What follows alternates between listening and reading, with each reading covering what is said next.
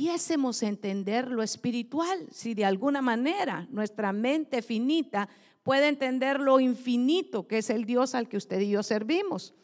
Y de esas 38 parábolas siempre tuvieron y siempre tienen un significado y el Señor nos las explica. Las parábolas no son especulativas. ¿Qué es algo que especula? Algo que uno sospecha que puede ser así, pero no. Cuando el Señor nos habla en los evangelios acerca de las, fíjese, parábolas siempre tienen un significado espiritual que habla de algo terrenal que es aplicable a nuestra vida. En este caso, en las epístolas está hablando el apóstol eh, Pablo inspirado por el Espíritu Santo, porque sabemos que toda la escritura es inspirada por Dios y es útil para enseñarnos y para instruirnos y para exhortarnos. Y quiero decirle que la exhortación no es un regaño, más bien es un ánimo que se nos da.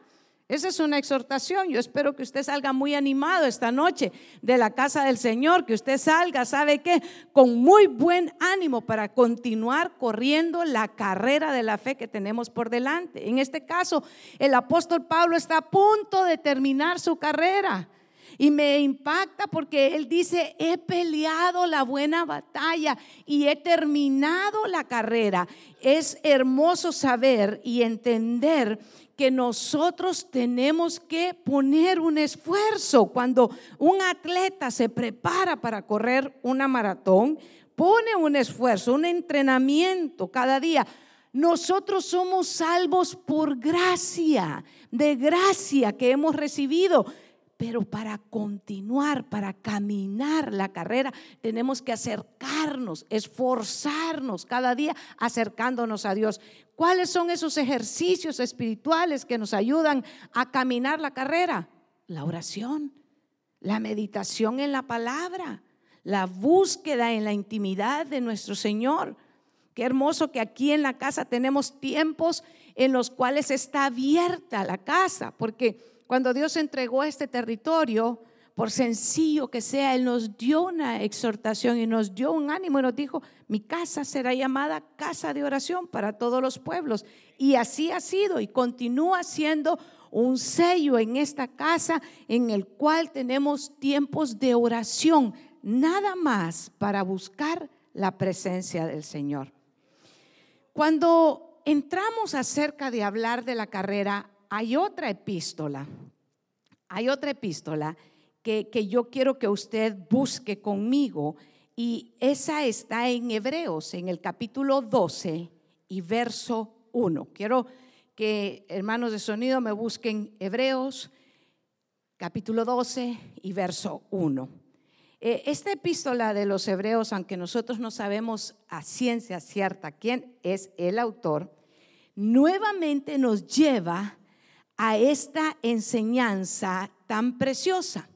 Y vea el verso 1, porque en él vamos a estar un buen, un buen momento y le traigo un ejemplo de lo que le quiero hablar y, y, a usted lo va a ver. Pero dice el verso 1, por tanto, por tanto qué? Por tanto, puesto que tenemos en derredor nuestro tan grande nube de testigos, despojémonos también de todo peso y del pecado que tan fácilmente nos envuelve y corramos con paciencia la carrera que tenemos por delante.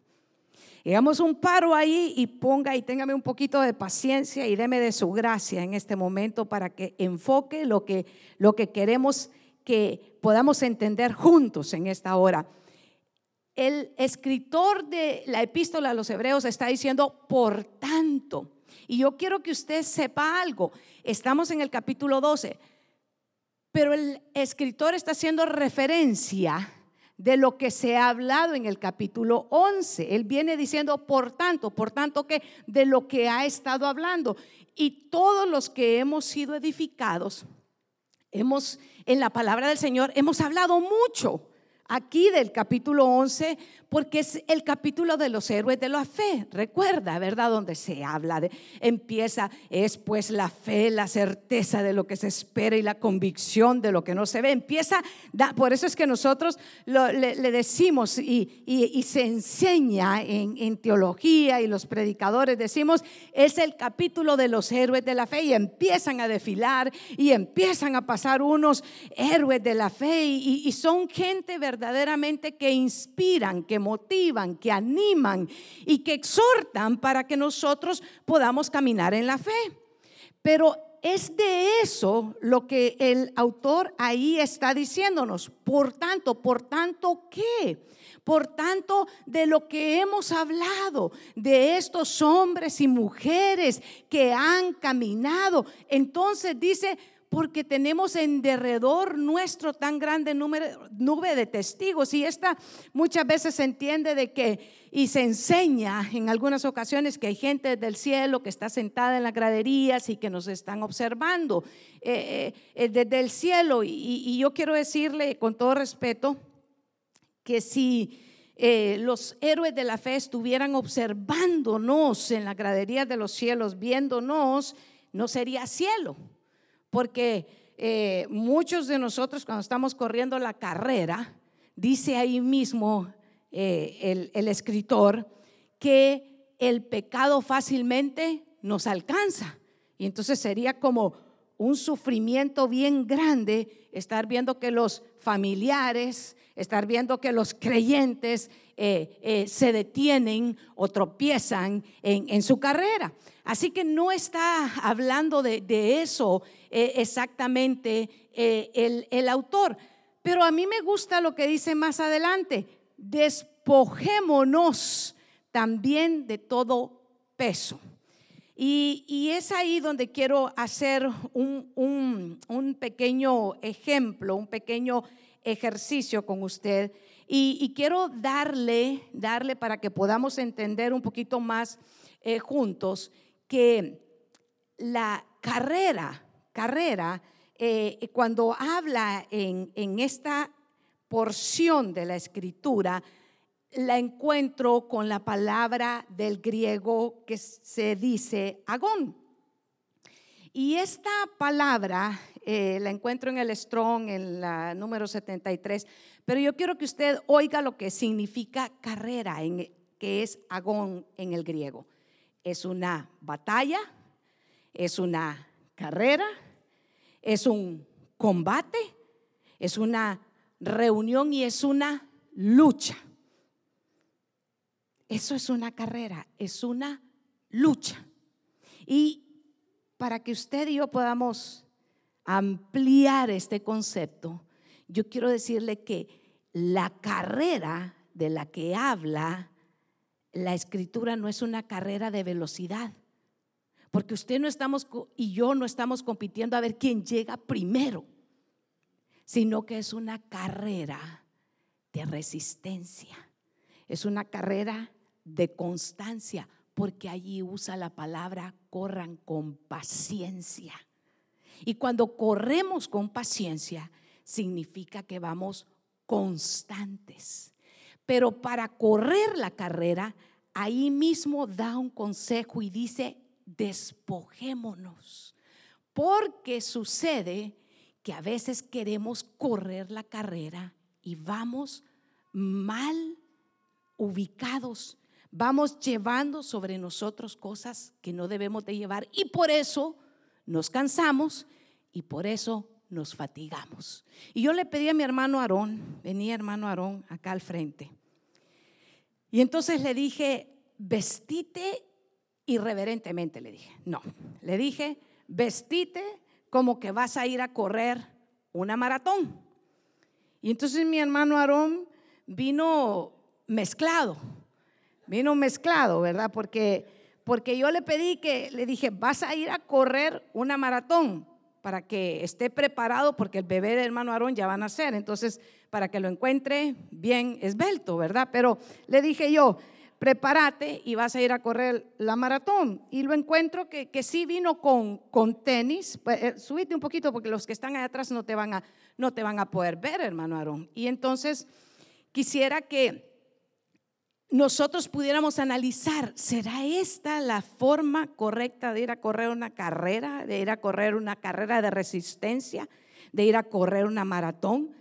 Y encontramos que Aarón tiene cosas encima, en su indumentaria, en su vestidura, de la que definitivamente no va con alguien que está preparándose para correr una carrera de resistencia. Y le pedí al pastor que me preparara tres bolsas en las cuales él las va a colocar en esas hermosas bases que están ahí, que me preguntaron qué tipo de decoración es esa. Y yo le dije, bueno, es una que nos va a ayudar al ejemplo de lo que esta noche vamos a hablar. Y es la palabra, esa palabra donde habla de despojarnos, eh, de prepararnos. En, en, las escrituras es muy poderoso. Fíjese que encontré lo siguiente, la carrera, la carrera eh, es, es de resistencia. Entonces yo le dije, prepárate, pero encuentro que Aarón trae chaqueta, trae bufanda, trae cosas que, que necesitamos a ver eh, que se vaya eh, despojando. Entonces le dije, le dije, hay cosas, esto es en lo natural, pero lo vamos a llevar a lo que es lo espiritual.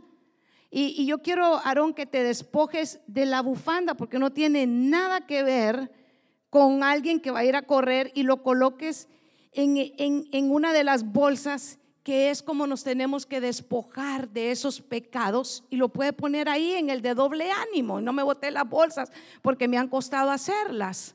Entonces, esta, esta frase, encuentro que una maratón es, ahí quédate porque todavía no estás preparado. Mira, aquí, aquí le puse unos, un, un carril también. Ustedes no lo pueden ver, pero aquí hay un carril, pero quiero que te pongas de aquí viendo para allá. Vas a correr de acá, porque allá dice meta, mira dónde está el hermano José. Pero de qué, ponte al frente, ¿de qué otra cosa tenemos que pedirle a Aarón que se despoje? Yo creo que la, tiene una chaqueta de más, tiene una chaqueta que, que no tiene sentido. No, trae doble chaqueta. Entonces ahora tienes que poner en otra de las bolsas lo que es pecados de falta de perdón que detienen muchas veces y nos vuelve pesados en el Yo le quiero que usted vea la carrera en lo espiritual. Esto es en lo natural, Aarón lo está llevando en lo natural. Pero en lo espiritual, ¿cuáles son esa chaqueta que se acaba de quitar Aarón? Son pecados muchas veces de falta de perdón y no perdonamos y estamos recordándole la vida y remarcándole a los familiares y solo yo hago y solo yo y me hiciste esto y en 1970 y tal vez oh, nadie se acuerda lo que pasó en 1970, pero aquel familiar se lo vive remarcando a todo. Es una falta de perdón y eso hay que despojarnos para poder correr con paciencia la carrera que el Señor tiene para nosotros por delante, para poder llegar a la meta. La meta de nosotros es Cristo Jesús. La meta de nosotros es llegar a la presencia del Señor. La meta del creyente debe de ser estar preparado porque el Señor viene pronto. Sea que el Señor nos llame o sea que el Señor venga. Nosotros nosotros tenemos que estar preparados, corriendo la carrera que Dios nos ha puesto por delante. No podemos detenernos, porque la carrera como es de resistencia, la carrera como es con paciencia, la carrera no es de velocidad. No es de velocidad. Hay algo más que, que, tendría que despojarse, porque muchas veces venimos a la, a la iglesia, pero no creemos. No creemos y traemos un corazón lleno de incredulidad. Y estamos, sí, es que el pastor dice eso porque él no lo ha vivido. Y dejamos que el enemigo ponga ahí, ¿sabe qué? Semillas de incredulidad en nuestra vida y luego empiezas a, a, crecer la cizaña en nuestro corazón. Y la cizaña no permite que crezca el fruto bueno, que es el trigo, que es la palabra del Señor en nuestra vida. Así que despojate, que, eh, espero que, traigas una camiseta, ¿verdad? debajo, pero despojate también de ese, de ese raining, eso es, una chaqueta de, lluvia, ponelo en el pecado de incredulidad. Son cosas que el creyente espiritualmente tiene que estar preparado. Ahora volvé a subir otra vez. ¿Cómo, ¿Cómo te sientes ahora? ¿Más preparado para correr la carrera? ¿Más liviano para correr una maratón? Porque Aarón, como el creyente, tiene que venir a la casa del Señor a prepararse. El apóstol Pablo dice, he acabado la batalla. Cuando usted viene a la casa del Señor, usted se viene a preparar. Usted se viene, ¿sabe qué? A fortalecer. Usted viene a crecer. Usted viene, ¿sabe qué? A decirle, Señor, yo necesito que hoy pongas tu palabra sobre mi vida porque necesito ahora mismo avanzar en esta carrera.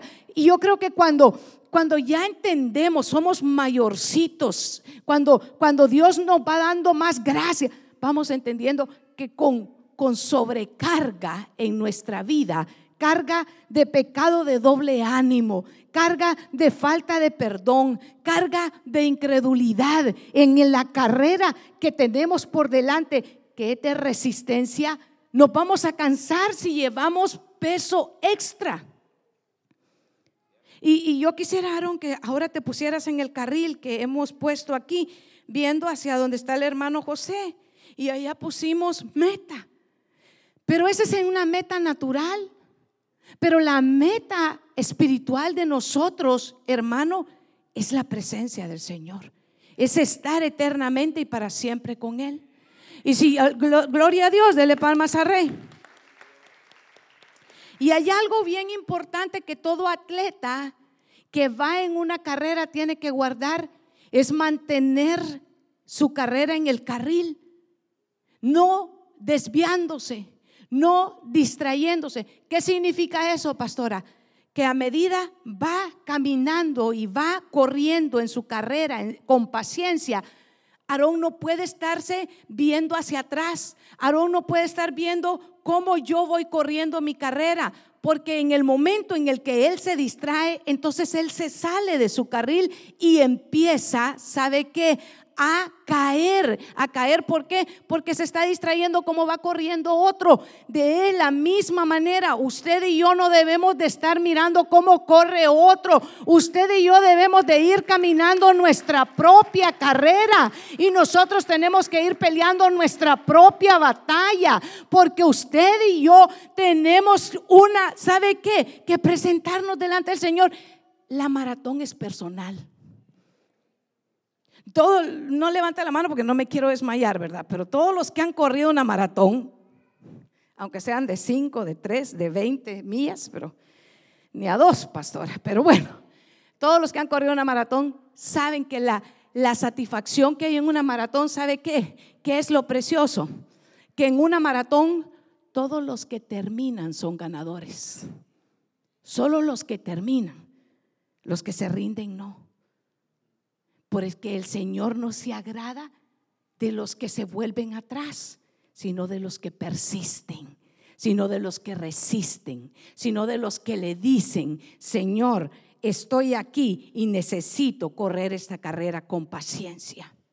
Y cuando, y cuando Aarón, volvé para acá, hijo, cuando Aarón se mantiene en su carril, sin estarse desviando del camino que el Señor le tiene marcado, es entonces cuando Él va a llegar a la meta. Y cuando se ha despojado de todo peso y de toda carga extra que lleva en su vida. Y todos nosotros, en alguna manera, hemos andado cargando cargas extras sin reconocer que nosotros estamos caminando la carrera. Estamos corriendo la maratón espiritual de la fe y que no nos debemos de detener llevando cargas extras porque nos vamos a fatigar. Por eso es que encontramos mucha gente en el caminar de la fe que comienzan, pero luego usted no los encuentra. Dicen, ay, pastor, es que ya me desanimé. Ay, pastor, es que, es que viera que yo antes, viera cómo yo quería estar en esto, quería hacer esto, pero después me desanimé porque viera que los hermanos cuánta falta de amor tienen. Cada vez que llegaba, solo a mí me dejaban, entonces dejé de ir. Y entonces se van enfriando. Y entonces se van atrofiando. Y porque el, porque el atleta, para que corra la maratón, tiene que prepararse. Y muchas veces abstenerse. Se abstiene, dice el apóstol Pablo, en otra de las enseñanzas, de muchas cosas. ¿Para qué? Para prepararse para la carrera. Así hay muchas cosas de las que usted y yo nos tenemos que abstener, porque todo nos es lícito, pero no todo nos conviene. Sentate, hijo, muchísimas gracias por haber colaborado. Le damos un aplauso al hermano Aarón. Me gusta explicarle lo siguiente, que cuando el escritor está hablando, por tanto, está hablando de los que han corrido antes de nosotros. ¿Y quiénes corrieron antes de nosotros esta maratón espiritual? Los héroes de la fe del capítulo 11. Abraham es uno de los héroes de la fe.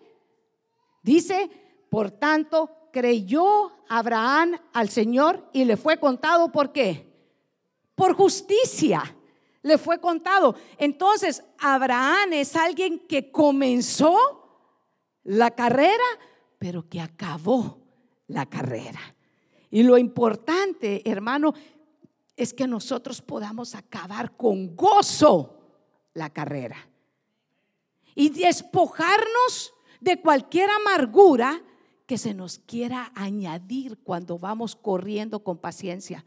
Porque van a venir ataques del enemigo. Porque no crea que el enemigo está súper feliz de que usted hoy día viernes, cuando otros andan haciendo, sabe que, quién sabe qué cosas, que no edifican, que no convienen, que no hacen crecer su fe. Usted se vino a refugiar en la casa del Señor. Usted se vino a alimentar de la palabra del Señor. Y no crea que el enemigo está contento con eso. Por eso es que esto es es una batalla, diga batalla. Es una batalla. Y cuando mi hijo me cuenta cómo se preparan en el ejército para la batalla, hermano, es tremendo. Yo siempre lo he visto a nivel espiritual. Y yo le voy a contar algo que nos pasa muchas veces a los pastores, a los predicadores, que cuando hemos tenido un día glorioso, un domingo de esos, hermanos, del derramamiento del Espíritu Santo. Y usted ve almas que son salvadas, testimonios de los que han sido sanados, gente que le viene y que le cuentan, pastor, el día miércoles puse esto en mis peticiones y he visto la gloria del Señor, porque ¿cuántos creen en los milagros? Hoy en la intercesión hablábamos de los milagros, denle un aplauso. Hermano, nosotros experimentamos milagros semana a semana, vemos cosas maravillosas que solamente el Señor puede obrar por nosotros. Y, sabe lo que pasa cuando uno ya va de regreso para su casa, vienen las batallas y vienen las luchas, porque después de que hemos experimentado algo glorioso, el enemigo no queda contento. Y, y empieza uno a tener que estar bien preparado, porque el ataque viene en cualquier momento. En cualquier momento. Y muchas veces es cuando usted menos se lo espera. Pero como cristianos maduros tenemos que estar preparados en todo momento y tener puesta toda la armadura de Dios con la cual podamos resistir todos los ataques del enemigo. Por eso yo lo felicito porque ahora mismo usted se está poniendo el yelmo se está poniendo ese casco en la cabeza con el cual nosotros podamos resistir. Y, Abraham en el capítulo 11, si, si pudiera estarnos dando una exhortación, ¿qué le tendría que estar diciendo a Abraham? Corre la carrera con fe. Córrela con fe. Cada día que te levantes, Corre y pon tus planes en el Señor y dile, Señor, no sé cómo voy a hacer este día, pero una cosa confío, que tu palabra dice, que es pues la fe, la certeza de lo que se espera y la convicción de lo que todavía no veo. No veo, Señor, cómo voy a salir de este tiempo en mi trabajo, pero solo sé que voy a correr este día en fe. Camino con fe, Señor, y corro mi carrera. La porción que hoy me ha tocado. ¿Qué le diría Daniel? Corre Corre con tu consagración. Conságrate, corre la carrera consagrado, tu vida al Señor. No te mezcles, no te desvíes ni a diestra ni a siniestra. No permitas que los afanes de este mundo aparten tu mirada en el Señor. La carrera solo va a tener un buen término y solo va a tener un buen éxito cuando usted y yo entendamos que corremos nuestra carrera puestos los ojos en la meta. La meta de nosotros es Cristo. Y por eso el Señor en su palabra dice, puestos los ojos en Jesús, el autor y el consumador de la fe. Es necesario que para correr la carrera espiritual, nuestra mirada no esté puesta en hombres, nuestra mirada no esté puesta en circunstancias, no esté puesta en problemas, no está puesta en lo que este mundo te pueda dar, tiene que estar puesta solamente en Cristo. Es de Él que viene tu milagro, es de Él que viene tu fuerza, de Él que viene todo lo que nosotros necesitamos. Muchos están buscando las estrategias de los hombres. Y si confían en los hombres, pues que bien les vaya. Pero nosotros confiamos en el Señor y de Él esperamos. ¿Qué le diría José? Si es uno de los que lo está, usted ha visto en, el estadio eh, los que están ah, dándole ánimo a, los corredores. Yo miraba el Tour de Francia, el que están en las, de las bicicletas, y hay unos hermanos que son tan intrépidos Qué increíble. El hombre va en una bicicleta que yo no sé cómo aguantan, pero, pero hasta se le pone así enfrente y le digo, lo va a matar. Le digo yo a mi, a, mi amado, le digo, si es que se va en bicicleta y el otro se le está poniendo, pero de tanto deseo que le quiere dar ánimo, que se le pone enfrente. ¿Qué le diría entonces José? ¿Qué hizo José? A José le pasó de todo. ¿Y de qué se tuvo que despojar José? De la falta de perdón. Él tuvo que perdonar a todos los que lo ofendieron, lo vendieron, lo traicionaron. Porque con falta de perdón, le cuento algo, no se puede correr la carrera. Por mucho que pretendamos. No, yo ya te disculpé, le dice. Pero apenas da la vuelta. Pero me la va a pagar un día porque no se me olvida. Le presté 50 pesos y nunca me los ha pagado, sin vergüenza. Y todavía va al culto y me dice, Dios le bendiga. Y Señor, dice uno, hermano amado, apúntelo, hermano. Dígale, Señor, tu palabra dice que al que da al pobre, a ti te presta, Padre. Es a ti en tu nombre, Señor. Yo perdono porque José se tuvo que despojar. Dígame, tengo que despojar. No, pero hay unos que no, como que, como que voy a empezar a sacar la chaqueta con el permiso de Aarón y voy a empezar a tirarla, como que aquí no quieren despojarse. No quieren despojarse de, de la amargura, no quieren despojarse de la incredulidad, no quieren despojarse de la falta de perdón, no quieren despojarse del doble ánimo. Hoy quiero pero mañana quién sabe. No, es que yo ya, todo eso yo ya lo sé. Correr la carrera con todos los frutos que el, Espíritu Santo a nosotros nos da. Correr la carrera quiere decir que más que una carrera de velocidad es una carrera de perseverancia. Diga perseverancia. Diga resistencia. Es muy importante que entendamos que debemos de resistir. Y nosotros debemos de, tomar la exhortación. La exhortación, ya le dije que es ánimo, no es regaño, es ánimo que el Señor nos está dando. Y nos dice que corramos con paciencia porque lo tenemos por delante. Y yo quiero parar la carrera que tenemos, diga por delante. ¿Alguien puede correr viendo para atrás? Y entonces, ¿por qué todo el tiempo andamos pensando, es que yo allá, viera qué bien me iba? Es que hay unos, cuando estaba en el mundo, pastor, nada de esto me pasaba. Está corriendo la carrera viendo para atrás. Es que, es que cuando yo vivía en, en mi rancho, viera qué lindo los huevitos de, de gallinas, de amor que hay allá. No saben cómo estos de Columbus. No sirven. Y empezamos a correr la carrera viendo como la mujer de Lot, sacada de Sodoma, pero siempre viendo para atrás. Es que vienen los bailes, cómo me divertía yo, pastor. Y allá, viendo para atrás, cómo se va a avanzar en la carrera. No es atleta, diga, no es atleta.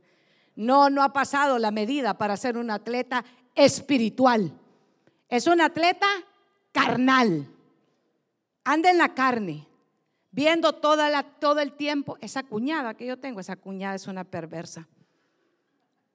Pobrecito, mi, mi hermano es un santo varón. O al revés. Ese cuñado perverso mío Ah, mi hermana es una santa. ¿Cómo lo aguanta? Yo, ay, qué tiempo lo hubiera dejado. Por eso no es su marido.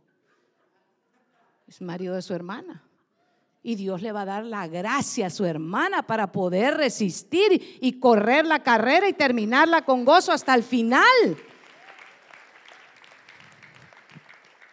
Preparar nuestra ropa espiritualmente vestidos de lino fino, limpio y resplandeciente, que es que las oraciones, las oraciones, prepararnos, hay cosas que estorban, ya le dije, y se lo llevé a la aplicación. ¿Sabe? Hay otra cosa que le dije, que aquí hay un carril y que hay un carril en el cual el atleta no se tiene que desviar. ¿Sabe por qué muchos se desvían en el caminar cristiano. ¿Sabe por qué? Porque empiezan a oír voces de gente que les habla y les dicen, no, venite para acá. Mira, hace aquí, hace así, hace. Y yo encontré, hermano amado, uno en las escrituras que a mí me gustó mucho. Yo le quiero compartir un minuto de él. Y es Nehemías. Nehemías conocía la visión de lo que Dios lo había mandado hacer sabemos lo que Dios nos mandó hacer. Yo le, yo le quiero preguntar a usted, ¿sabe lo que Dios le mandó hacer? Dios le mandó hacer a usted a correr una carrera y a terminarla, no solo empezarla. Yo lo felicito, dése un aplauso por haber comenzado la carrera. Y dése una palmadita y diga, qué bueno que comencé la carrera. Pero ahora le tengo la noticia. No es solo de comenzar la carrera, es de acabar la carrera para que recibamos la corona que el Señor tiene preparado para nosotros. Y fíjese que Nehemías en el capítulo 6 y el verso 3, váyase ahí rapidito, porque yo sé que el tiempo ya me está avanzando, pero, pero vea el, el capítulo 6 y, y dice, cuando, el verso 1, cuando oyeron Zambalat y Tobías y Gesén, el árabe, estos eran adversarios, para dárselo rapidito, adversarios, no estaban contentos que Nehemías estaba edificando. Cuando usted está edificando su vida espiritual, las tinieblas no están contentas. Dice amén, armado, ¿entiende eso, hermano? Por eso es que se le arruina la llanta cuando viene para acá. Por eso es que los niños les dicen que tienen hambre cuando viene para acá. Por eso es que le pasan todas las cosas que le pasa. Pero usted está en una batalla. Dígame, yo estoy en una batalla. Y los demás de nuestros enemigos. ¿Entiende que esos son enemigos? ¿Entiende que esos son enemigos? Esos eran los enemigos de Nehemías. ¿Por qué eran enemigos? Porque no querían que edificara. Diga, no quería que edificara. Ahora bien, dice, que yo había edificado el muro y que no quedaba ningún, ya no había quedado ningún espacio, lo habían terminado. Verso 2. Y Zambalat y Gesén enviaron a decirme, mire lo que le mandaron a decir. Mire, ven y reunámonos en alguna de las aldeas en el campo de Ono. Mas ellos habían pensado hacerme mal. Mire la respuesta. Y les envié mensajeros diciendo, yo hago una gran obra y no puedo ir porque cesaría la obra dejándola yo para ir a ustedes. Mire qué respuesta. Pero ¿sabe quién responde así? Quien conoce su comisión en Dios.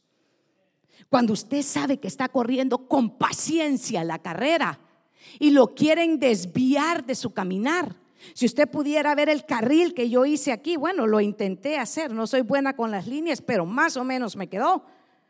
Y cuando uno está corriendo el, el, carril, el caminar, este es, este es el ejemplo de la carrera en la paciencia de la fe. Lo van a querer desviar. Le van a querer decir, ¿por qué no haces esto? ¿Y por qué no haces aquello?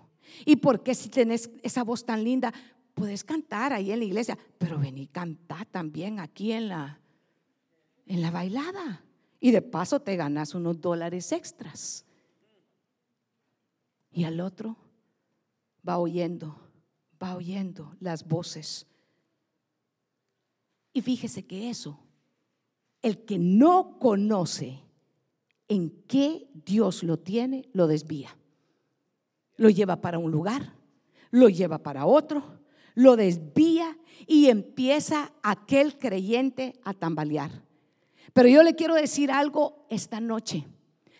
Por tanto, el Señor le ha dicho que corra con paciencia, con perseverancia, la carrera que usted y yo tenemos por delante puestos los ojos en Jesús, usted no tiene que desviarse a la derecha ni desviarse a la izquierda. Usted no tiene que oír las voces de sus enemigos que lo quieren atrasar, que lo quieren detener. Muchas veces esos enemigos vienen en forma de bendiciones. Mira, nunca lo invitan a comer, pero el viernes en la noche le sobran invitaciones. El domingo en la mañana lo invitan para el lago, lo invitan para el parque, lo invitan para el camping, lo invitan para... Yo no estoy hablando de las vacaciones bien merecidas que todos tienen en el año, gloria a Dios. Qué bueno. No, le estoy hablando de un ataque constante, sistemático. ¿Sabe qué es algo sistemático?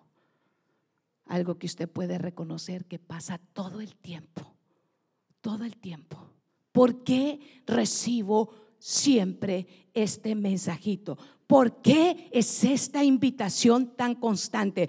¿Por qué el día que he dispuesto tener un ayuno para el Señor es el día que en la oficina me llevan el café, me llevan las donas, un montón de impíos que nunca me dan el saludo en toda la semana? Benditos quise decir. Nunca. Pero el día que usted busca ayunar, ese día, hoy hay un continental breakfast, le dicen a uno. Y uno dice, pero ¿cuándo? Si aquí no le dan, pero ni regalado, ni agua. Usted puede reconocer que eso no viene, esa voz no viene de Dios. Ese es un Zambalat. Ese es un Tobías que le está diciendo, vení aquí al oscurito y empecemos a cantar coritos. No, dígale. Yo le voy a contar al pastor que me estás invitando el día que es día de servicio, que es día de, glorificar al Señor, que es día de fortalecerme en la fe, que es día de animarme, que es el día en el que el Señor me alimenta espiritualmente para que yo pueda resistir y para que yo pueda correr con constancia la carrera que tengo por delante. Paciencia. Cuando usted viene a la casa del Señor, usted viene, sabe que hacer fortalecido y usted toma, sabe que y persevera en paciencia, porque hay hermanos que son difíciles de sobrellevar, más que otros, todos quedaron en silencio. Solo se pusieron a pensar en alguien que le cuesta, pero claro, aquí no, aquí no, aquí no, diga aquí no, aquí no hay, no pasa eso, pastora. ¿Cuántos de ustedes le cuesta muchas veces correr la carrera porque reconocemos que a veces vamos sobrecargados. Damos sobrecargados de cosas que suceden en el trabajo y las queremos llevar a la casa. Las que me trataron mal en el, en el trabajo y ya voy predispuesto. Y a veces se la quiere ir a sacar con los hijos y quiere desquitársela con la esposa, que no tienen nada que ver con lo que ha sucedido. Eso es estar corriendo la carrera con una sobrecarga en su vida. Usted tiene que aprender a tener intimidad con el Espíritu Santo, que cuando usted va en ese carro, usted tiene que empezar a perseverar, corriendo la carrera con paciencia, diciéndole, Señor, todas estas sobrecargas, todas estas cosas que me sucedieron, Padre eterno, te suplico que las quites de mi vida para que yo no llegue a a los míos, para que no llegue a afectar la bendición que tú me has dado de tener una familia, de tener un hogar, de tener unos hijos, de tener una esposa, de tener toda mi familia en la fe. Usted tiene que aprender a reconocer que esos son Zambalat, que esas son gente que lo atacan, pero que usted tiene que decirle, yo no voy a ir donde ustedes están, porque yo estoy edificando una obra bien grande. Y si yo fuera donde ustedes están, ustedes quieren llevarme al círculo de la amargura, quieren llevarme al círculo de la ira, quieren llevarme al círculo de la falta de perdón. Yo no voy a ir a ese lugar, porque yo estoy edificando. Y los únicos que pueden edificar, según lo que dice el Señor en el Sermón del Monte, son los pacificadores. Usted y yo sabe que tenemos que tener es paz para aprender a edificar. Usted quiere edificar su casa, aprenda a ir en paz con los suyos y decirle, Señor, ahora voy a entrar en mi casa y esa paz que sobrepasa todo entendimiento en mi mente, ahora viene sobre mi vida porque promesa tuya es y tú eres fiel y justo para cumplir tus promesas.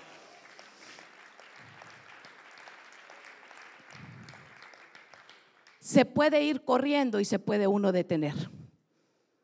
Se puede correr y se puede uno detener si no tiene cuidado. ¿Quiere que se lo lleve la escritura? Gálatas, capítulo 5, verso 7. Gálatas, capítulo 5 y verso 7. Le dije que en las epístolas hay muchos ejemplos del, del correr, pero se lo voy a llevar al Antiguo Testamento también, porque esto me tocó mucho vosotros corríais bien.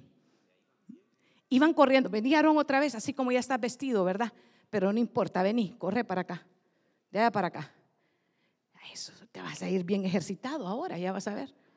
Unas cuantas calorías que más no nos hacen mal, ni a ti ni a mí, ¿verdad? Vosotros corríais bien, anda corriendo para allá, corría, corre. Ahora deténete ahí, deténete ahí, deténete ahí. Y se detuvieron Empezá a distraerte, te doy permiso que te empeces a distraer. Te empieza a distraerte, anda a ver qué hay ahí en la batería. Mira a ver si dejaron bien puesto el micrófono. ¿Quién les impidió a conocer la verdad? Los Gálatas iban corriendo, pero ¿sabe qué? Se detuvieron porque empezaron a distraerse, busca ver qué hay en las bolsas tú. De todas maneras es tuyo, anda sacándolo para que no más que no sean pecados, ¿verdad? Empezaron los Gálatas, dejaron de correr por distraídos. Pero yo quiero llevárselo, gracias Aroncito, sentate. Yo quiero llevarlo primero al libro de Reyes, capítulo 18, verso 46. Y la mano del Señor estaba sobre Elías, el cual ciñó sus lomos y corrió, diga, corrió, y corrió delante de Acab hasta Jezreel. Elías es el profeta de fuego, es un hombre de Dios, diga, un hombre de Dios. Elías va corriendo.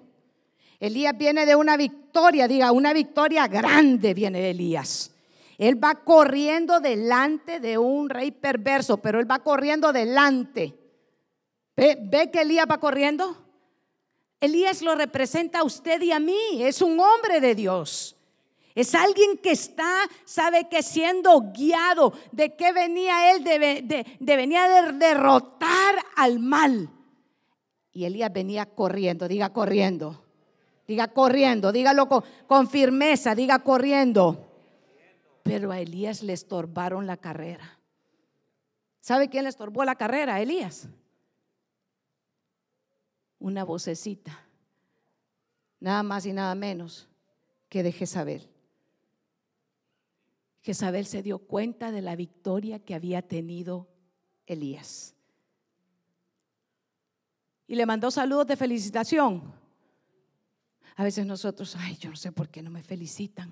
No, no, supieran cuánto me ha costado. Es.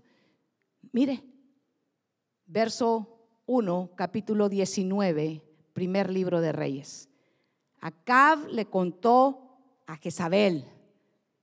Era un chismoso, dígale, un chismoso. Doy permiso que diga que Acab era un chismoso.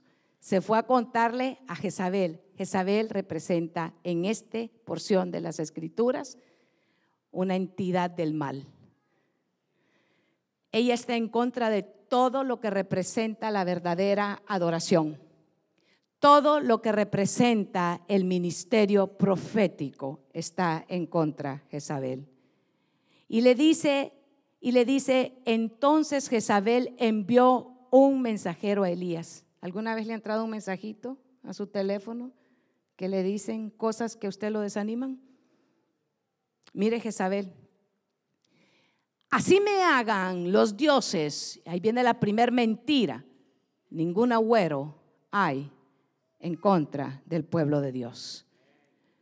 Y aún me añada, si mañana a estas horas yo no te he puesto tu vida como la vida de uno de ellos. Y Elías, el verso 3, se fortaleció. Él iba corriendo, diga, Elías iba corriendo. Y cuando oyó la amenaza de Jezabel, dice que Elías tuvo temor en su corazón y eso estorbó su caminar.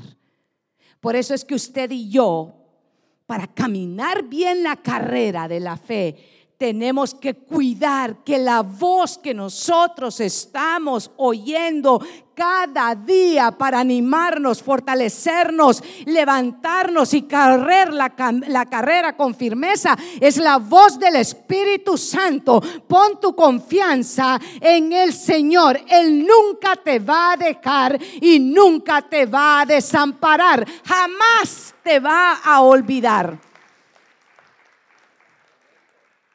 ¿Por qué muchos tienen temor? Es que hoy no me mandó, hoy llamé al pastor y no me contestó. Y entonces se desaniman. Hoy recibí una noticia que hay una situación en mi familia y viene el temor a tu corazón.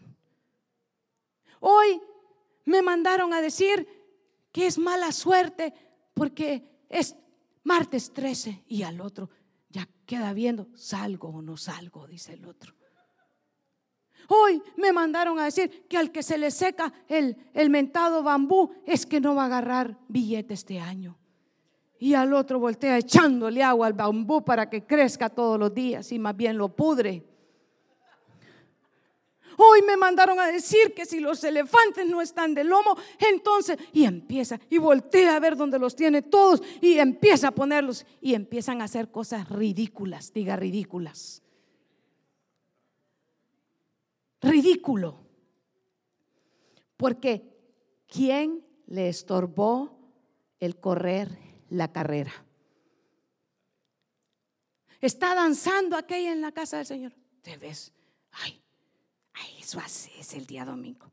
Ay, qué risa me da eso. Le estorbaron la carrera. Le estorbaron el oír.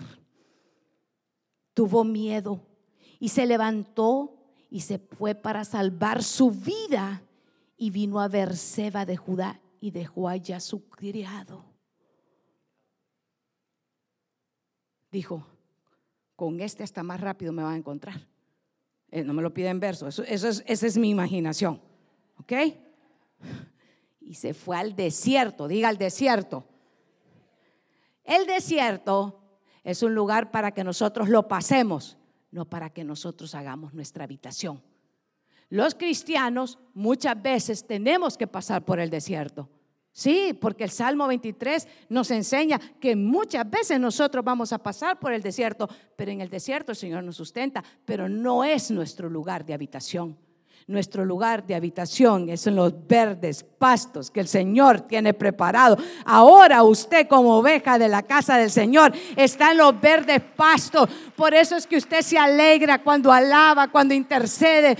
Por eso es que usted siente nueva fuerza. Yo quiero decirle, mire hermano, qué hermoso es cuando nosotros estamos sirviendo al Señor y ponemos el don que Dios nos ha dado al servicio del Señor. No nos cansamos porque Él renueva nuestras fuerzas. Si usted ha sido llamado a ser un adorador, adore con más fuerza al Señor, constantemente, con paciencia al Señor. ¿Sabe qué? Porque es ahí donde usted es renovado para poder tomar nuevas fuerzas. Porque en el gozo de Jehová está la fortaleza suya y la fortaleza mía. Usted y yo no tenemos que refugiarnos en otro lugar, sino en la adoración, en la presencia, en la palabra del Señor, aunque otros lo encuentren ridículo. Una vez le voy a contar. Ay, usted está esperando que le diga el nombre y no le voy a dar el nombre. Allá en McPherson empezamos a adorar y empezamos a adorar. Y usted sabe, estamos cantando, adorando, danzando. Al Señor usted vio al pastor danzando, aquí él danza en todas partes. Y había una pastora que ya hace añitos le pega el sol. Entonces, de algunos años. Y usted la mira con una actitud que solo tienen los que dicen que son maduros, ¿verdad? Yo no danzo porque eso es ridículo, eso es para, eso es para, sí, bebés espirituales. Y ellos bien amargados, hermano, bien amargados. Entonces, dijo cuando terminó, pero ustedes se dan cuenta, qué ridículos que adoran, dijo. Ay, dije yo, así nos llevamos tan rápido, dije yo. Y era la primera vez que estaba cantando y adorando con nosotros. Y le salió la Mara y la Noemí juntas, ¿verdad? De un solo. Bien amargada. Ah, no, le dije yo. Son tres días las que vas a estar aquí. ¿Y sabes qué? No vamos a cambiar ninguno de los tiempos de adoración. Le dije, así adoramos, así glorificamos y así exaltamos. Si te parece ridículo a ti, allá tú con Mical, le dije yo haciendo burla. Nosotros seguimos adorando al Señor yo y mi casa vamos a servir al Señor. No importa las voces que quieran impedirle palmas al Señor. Elías temió.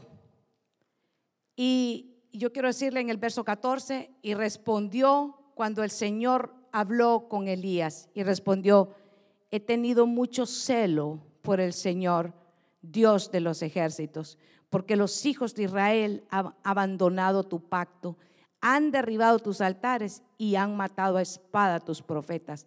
He quedado solo yo y buscan mi vida para quitármela.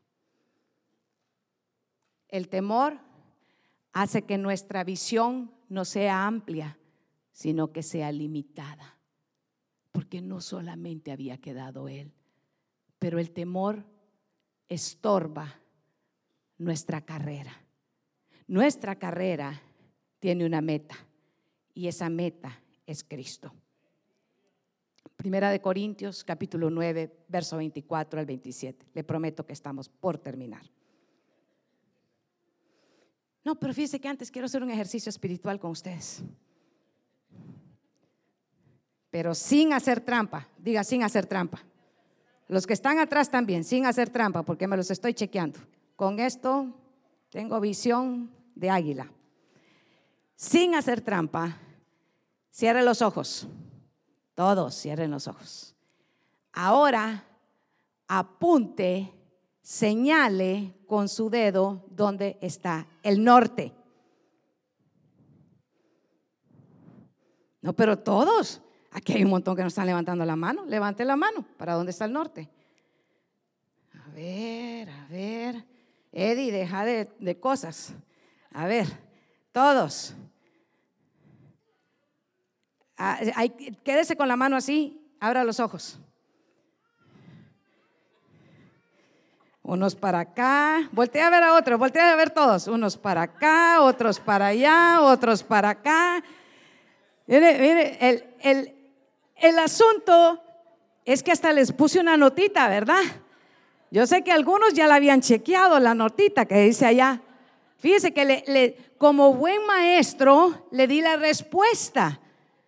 Le di la respuesta del examen y le dije, ¿dónde está el norte? No le dije dónde está el hermano José, le dije, ¿dónde está el norte? El norte está para allá. Y yo le voy a ser honesta, yo no sabía dónde estaba el norte. Yo lo que hice fue poner ese bendito aparatito que, que tienen la brújula, ¿verdad? Y entonces me señaló que el norte está para allá. Entonces le dije, pastor, haceme un rótulo que diga norte. Pero cuando le pregunté a usted, cerrando los ojitos, unos apuntan para allá, otros apuntan para allá, otros dijeron que para allá, y todo el mundo apuntó para donde ellos quisieron. Solo los que leyeron, miraron y dijeron, es para, y algunos que ya sabían que para allá es el norte, ¿verdad? Yo les voy a dar, les voy a dar el beneficio de la duda, no les creo, pero de todas maneras, ¿verdad? Yo quiero decirle que el norte no va a cambiar nunca porque algunos piensen que está para allá, o algunos piensen que está para allá, o algunos piensen que está para allá. El norte siempre va a ser el norte. Diga, el norte siempre es el norte. Siempre es el norte. Ese es un principio. ¿Sabe cómo qué es? Es un punto cardenal que el norte está allá. Y yo le voy a hablar de un principio que es el del diezmo y de la ofrenda.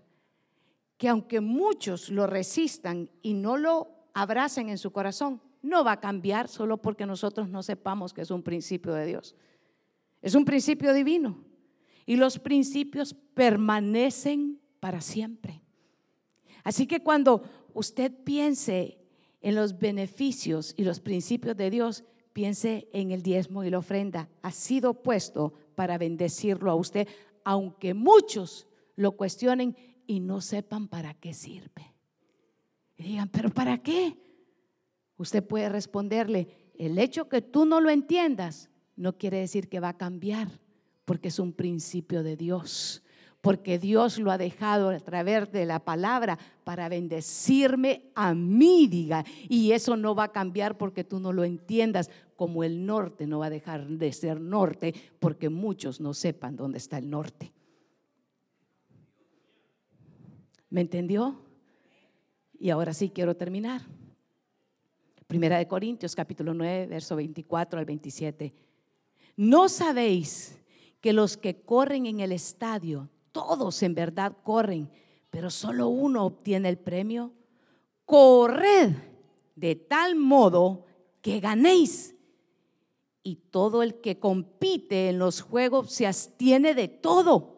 Ellos lo hacen para recibir una corona corruptible pero nosotros, diga nosotros, pero nosotros, pero yo, yo, sí, así pastor, pero yo, diga, pero yo, corro, yo corro por una corona incorruptible. Por tanto, yo de esta manera corro, no como sin tener meta, de esta manera peleo, no como dando golpes al aire. Pone el verso que sigue, hijo, el 28 sino que golpeo mi cuerpo y lo hago mi esclavo, no sea que habiendo predicado a otro, yo mismo sea descalificado. ¿Y sabe por qué lo puse ese verso?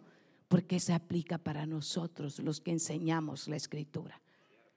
La palabra, le he dicho muchas veces y se lo vuelvo a repetir, la prédica es para todos nosotros. Diga para nosotros. Así que nadie tiene que salir en esta noche pensando, es que ese mensaje era para mí, era para nosotros, diga, para nosotros. Y yo quisiera en esta hora que usted y yo pudiéramos hacer un resumen en nuestra mente y sostener esta palabra en nuestro corazón.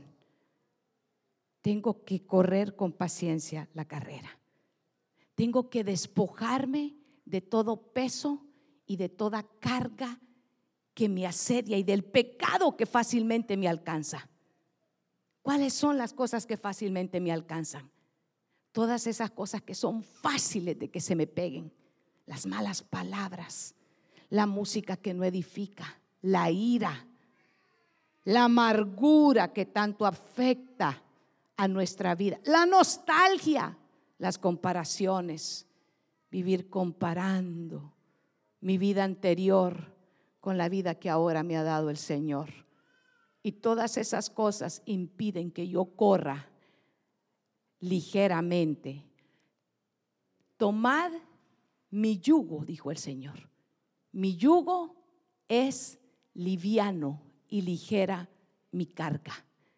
A veces nosotros no podemos correr porque andamos un yugo, mire, de esclavitud sobre nosotros. Y después decimos, pero ¿por qué yo miro que otros se deleitan y yo no? Quisiera que mis hermanos salmistas pudieran subir, pelear legítimamente, terminar lo que empezamos, guardar la fe.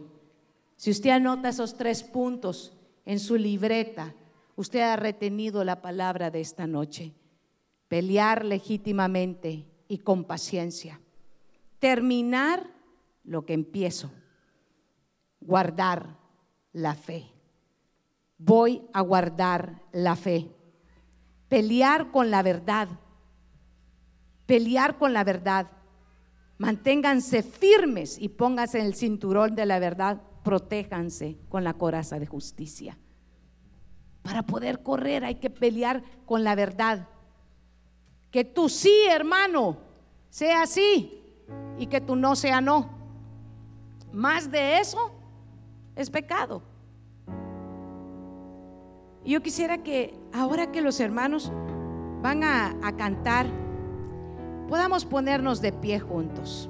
Usted ha estado un buen rato sentadito y ha hecho ejercicios espirituales.